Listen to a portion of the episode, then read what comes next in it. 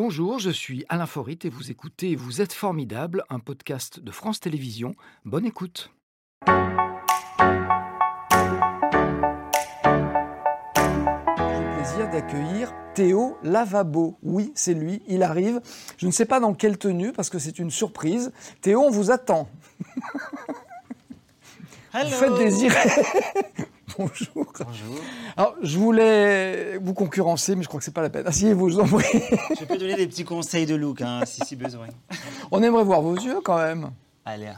Ah, il se fait désirer. C'est mieux. Alors Théo Lavabo, faut-il le rappeler, c'est votre nom d'artiste, parce que vous vous appelez, on peut le dire, Théo Jaffre, euh, oui, dans la vie civile. Euh, vous êtes photographe, vidéaste, chanteur, vous vivez à Annecy, en Haute-Savoie. Et on parle beaucoup de vous depuis à peu près, on calculait à peu près deux ans, je crois, euh, en raison du succès phénoménal, il n'y a pas d'autre mot, d'un clip vidéo sur Internet. Et ce clip, c'est celui de la chanson Chipolata, qui flirte, j'ai regardé encore ce matin, avec les 40 millions de vues. On y est presque. Et comme on aime bien les petites piqûres de rappel, on y va. Allons-y. Je suis ton grand chipolata, chipopolata, Ah, ouais. Le déhanché maîtrisé.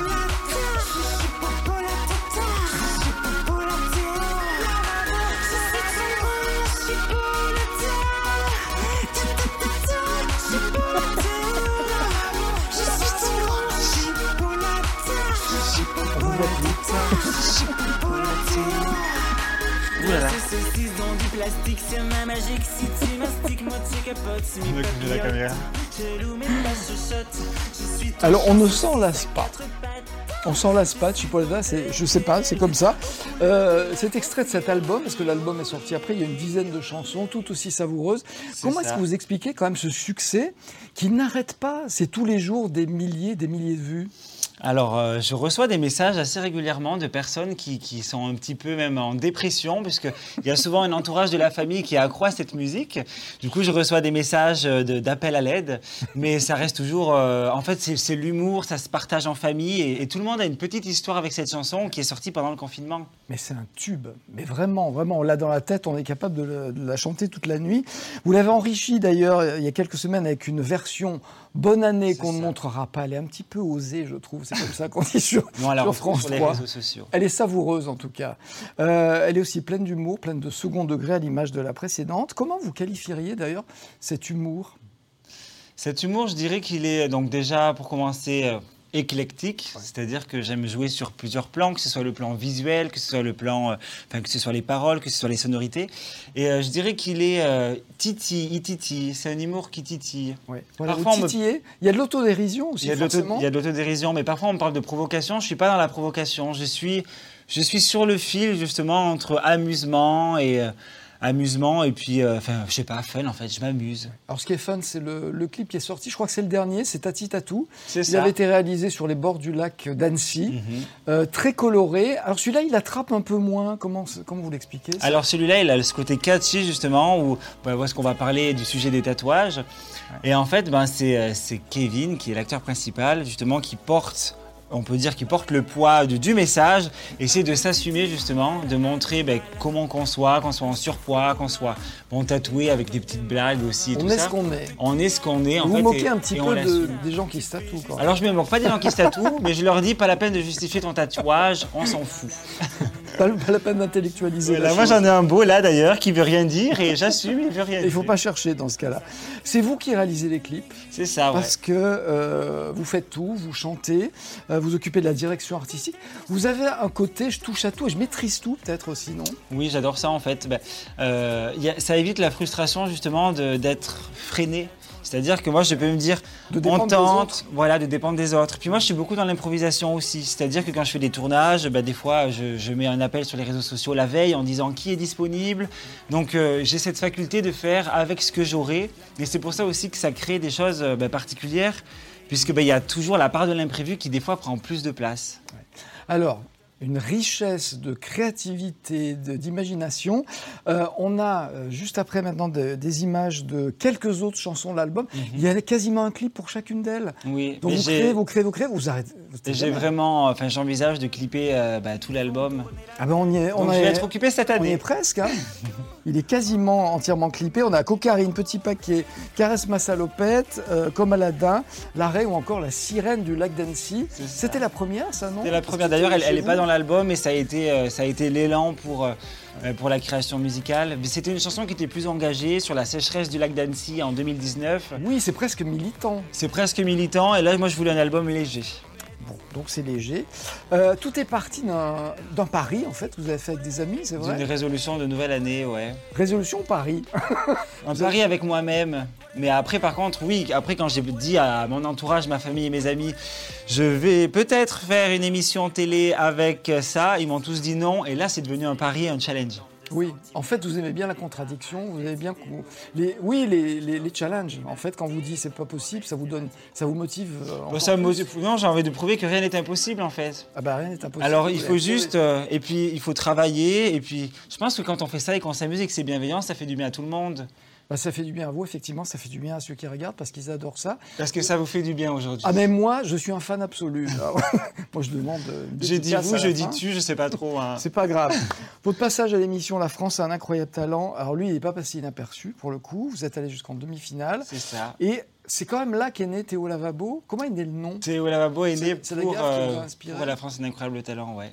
Il est né. euh, en fait, je, je savais que j'allais faire un passage un petit peu remarqué, et je me suis dit bah, autant créer un pseudo. Je voulais pas mélanger avec mon nom Théo Jaffre de photographe. Je me suis dit après, quand on va taper mon nom de photographe, on va me voir en chipolata et on va dire mais c'est quoi ce photographe? Je me suis dit on va scinder les deux. Et je me suis inspiré du coup de Lavabo de Vincent Lagaffe, qui était une chanson que me chantait mon grand-père.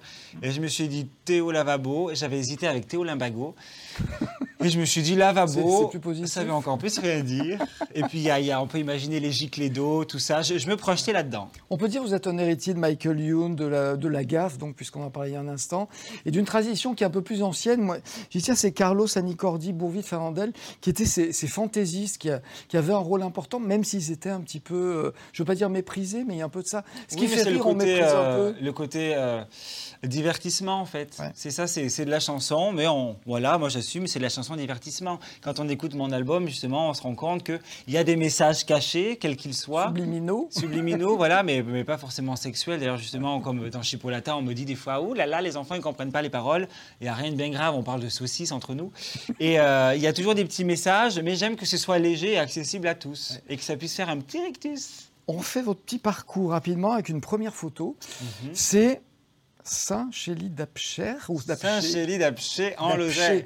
Voilà, ça c'est votre village Et natal. pour la petite histoire, ça c'était la maison de ma grand-mère. Celle-là, là, avec Ouais. les petites, euh, Du les coup, petites tuiles orange. On entendait bien. D'où l'orange d'aujourd'hui, peut-être. Petit hommage. Euh, donc, c'est un village de 4000 habitants. Vous y êtes né. 6 000. Euh, 6000 7 000, oui. ah bah ça, ça a vite augmenté Ah dans la nuit. là. Et vous êtes très vite passionné pour la photo. Ce qui ça. vous a aidé, c'est votre maman qui vous prêtait son, son appareil, votre papa sa caméra ou C'est ça. En fait, j'ai eu la chance d'avoir des parents qui, bah, qui m'ont laissé euh, utiliser ces appareils photo qui, en plus, à l'époque, valaient cher. Et avec ma sœur, eh ben, on expérimentait. On refaisait des clips, on faisait des photos. Et là, d'ailleurs, on a retrouvé récemment des collages. À l'époque où il n'y avait pas encore euh, le numérique, on découpait les photos imprimées, on prenait les, la- les magazines et on collait sur les gens en sous-vêtements pour rigoler. ou on collait nos têtes et les têtes de nos amis et on faisait des petits livres. Alors, il y avait déjà ce côté créateur. La créativité, c'est un truc qui vous caractérise. Création, déformation, customisation, c'est c'est ça que j'aime dans mon projet. La musique, en fait, c'est vraiment porteur puisqu'il y a le visuel, il y a les paroles. Euh, en tant que photographe, je m'exprime énormément visuellement, mais avec la musique, ben, j'exprime tout, en fait. Tout, euh, ben, tout devient euh, communication. Alors, la photographie, c'est vrai que c'est votre passion. Vous avez fait des études de communication audiovisuelle au Puy-en-Velay. Et à Chambéry, Voilà, et à Chambéry, troisième année de, de licence. Vous avez tout mis de votre côté pour réussir dans la photo et vous êtes un vrai professionnel de la photo. Et là, j'ai dit, on va pas redevenir sérieux parce qu'on le reste. Euh, c'est ce qu'on connaît le plus mal de vous. C'est votre talent pour la photographie. Euh, on a peut-être quelques images. Voilà, vous avez un vrai talent de photographe, euh, une vraie patte, comme on dit. Et ça, c'est quelque chose auquel vous tenez et que vous ne lasserez jamais, j'imagine. Ah non, fait non, ça- vous. Ça, c'est en fait, comme je le dis, j'ai pas de problème à l'assumer. La musique, pour moi, est un loisir. Comme certaines personnes ont le les chevaux, la poterie, enfin, l'équitation. Moi, c'est la musique. Je m'amuse justement quand, ben, quand je, ça, c'est mes expositions photos parce que je fais aussi euh, du travail classique pour des particuliers ou des entreprises. Et en fait, ben, quand j'ai ma dose de photographie, eh ben, je m'échappe grâce à Théo Lavabo. Je vais me dire, allez hop, on va relancer du peps, on va refaire une chanson, on va refaire un clip. Et, et c'est ça qui me plaît dans ce projet. Et cette créativité, elle vous sert dans ce personnage aussi, parce qu'il faut l'alimenter sans arrêt. C'est ça. Moi, quand je vous vois coller vos petites lettres Théo Lavabo sur le bonnet, je me dis, c'est quelqu'un de créatif. Vous avez besoin sans arrêt de ça. Oui, j'aime ça. Et puis en fait, ce que j'aime bien dans ce projet, c'est que c'est un côté euh, très euh, do it yourself, très euh, fait, fait maison, Bricolage. fait, soi-même. Bricolage fait, au sens noble du C'est terme. ça, et ça montre que bah, avec quelques autocollants et, et un maillot de bain, on peut se faire un super look pour la Fashion Week, tout en tripotant une orange langoureusement. Non, mais c'est juste pour dire, j'aime les concepts en fait. Quand j'étais jeune et que je regardais la télévision, et ben en fait, j'étais fasciné par les gens où je me disais, waouh, mais en fait, ça, j'avais jamais vu. Ou cette personne a osé faire ça. Mais c'était pas des personnes qui me, qui me dérangeaient. Donc c'est pour ça, je pense que je suis pas dans, ce, dans cette provocation. Est-ce que vous avez dérangé, vous? Parce que quand vous étiez gamin, il y avait ce côté original. Non, quand j'étais gamin, j'étais plutôt calme. J'étais plutôt discret. C'est à la naissance d'Internet, quand Internet est arrivé, que je me suis rendu compte que, ben, en fait, euh, waouh, j'étais pas tout seul et que et qu'il y a des choses que j'avais envie de faire, par exemple photographiquement, et que mon entourage trouvait ça bizarre. Et je me disais non, en fait, c'est juste un courant artistique entre guillemets. Je, je suis en train de définir mon style, et du coup, ça m'a permis de m'affirmer, de continuer dans cette direction. Ils ont trouvé ça bizarre, mais ils ont adhéré. Oui, disons que je pense que quand on est petit, on fait euh, que ce- quand on fait des dessins dans son coin. Moi, je faisais les photos sur l'ordinateur. J'appelais pas tout le monde pour leur dire venez voir mes nouvelles réalisations. Quand le moment se prêtait, ah effectivement, bah, c'est bizarre. Pourquoi tu t'es mis un squelette ou c'était c'était mes recherches. Vos parents et vos proches, ils voient comment votre succès d'aujourd'hui? Ben, ils sont étonnés. Ils sont étonnés qu'on me reconnaisse un petit peu partout, mais, mais c'est c'est quand même très rigolo, oui. Ça les amuse. Quelque part, c'est une, façon de reconnaître votre, votre talent, même si c'est dans, dans l'humour et dans des choses lé- Oui, légères. puis, puis ce qui est rigolo, euh, j'en parlais récemment avec mon père qui enfin, m'avait dit, quand je lui ai dit j'allais faire cette émission, il m'a dit Mais tu seras jamais sélectionné, Théo, c'est pas un talent de faire ça. Et j'ai dit Papa, méfie-toi. et là, on en reparlait, il rigole, il dit Ah oui, ben, t'as bien, géré, euh, t'as bien géré ta connerie. Et, euh, et franchement. euh, Aujourd'hui, on partage ça vraiment et c'est chouette. Maintenant, je signe des dédicaces pour les amis de mes parents, de ma sœur. euh, Quand je rentre à la maison, Ah, j'ai mon petit carnet. Ça, c'est un joli retour. On va écouter la question formidable tout de suite, parce qu'il n'y a pas de raison d'y échapper à celle-là. Bonjour Théo. L'aventure Théo Lavabo, c'est une brillante parenthèse dont vous profitez actuellement. Et votre futur, vous le voyez comment? Eh bien, mon futur, comment je le vois c'est Il est tout organisé ou Non, non, c'est une question comme ça Non, parce que j'ai conscience en fait que, que dans la vie, il suffit d'une rencontre pour ouvrir une porte qu'on n'aurait jamais imaginée. Quand j'ai fait Incroyable Talent, à la base, je voulais faire Pékin Express. Et je me suis retrouvé sur, enfin rien à voir. Donc en fait, c'est c'est ce truc où chaque rencontre, chaque porte, le fait de trébucher une marche peut changer notre, notre vie. Je ne vais pas faire le philosophe à deux balles, mais c'est juste pour dire que ma vie, j'espère qu'elle continuera dans, dans cette direction. Photographe, euh, implanté, avec euh, le loisir de faire de la musique, et par contre, je reste ouvert à toutes les opportunités nouvelles. Et ce personnage, qui est une sorte de ludion, euh, qui, en fait, à qui tout est permis et qui peut tout faire. C'est ça, ben, ce personnage, euh, je, le- je le remercie d'être là, mais euh, ce qui est assez bizarre, c'est que du coup, quand je suis en Théo Jaffre, des fois, eh bien, il y a Théo Lavabo qui se dit, ah, ben, en fait, Théo Jaffre, il, est presque timide. Et en fait, c'est rigolo parce que du coup, il y a, il y a les deux Théo qui s'analysent et il y a un peu le, ouais, le truc de la double personnalité un peu chelou. ouais. Méfiez-vous. hein. Les projets, il y en a plein. Il y a une version éventuellement en mandarin de Chipolata. Le Grand Prix Eurovision, vous voulez participer à celui-là, mais ça sera le prochain. Théo, on va pas parler du chanteur, mais j'aimerais savoir ce qui est quelqu'un, ce qu'est quelqu'un de formidable pour vous. Si vous avez une définition à donner. Alors, quelqu'un qui est formidable, je dirais, c'est quelqu'un qui sait écouter les autres. C'est quelqu'un qui, euh, ouais, qui sait donner, qui sait aussi recevoir, parce qu'il y a beaucoup de gens qui, qui ne veulent pas recevoir, et je pense que c'est c'est pas spécialement une qualité. Je pense qu'il faut savoir donner, recevoir. Qu'est-ce que je pourrais dire de plus? Bah, c'est déjà pas Quelqu'un qui ouvre son cœur, quelqu'un qui sait vivre seul et en communauté. Ouah, ça fait beaucoup. C'est beaucoup trop. Disons, En fait, c'est difficile. C'est un diplôme hein, pour être formidable.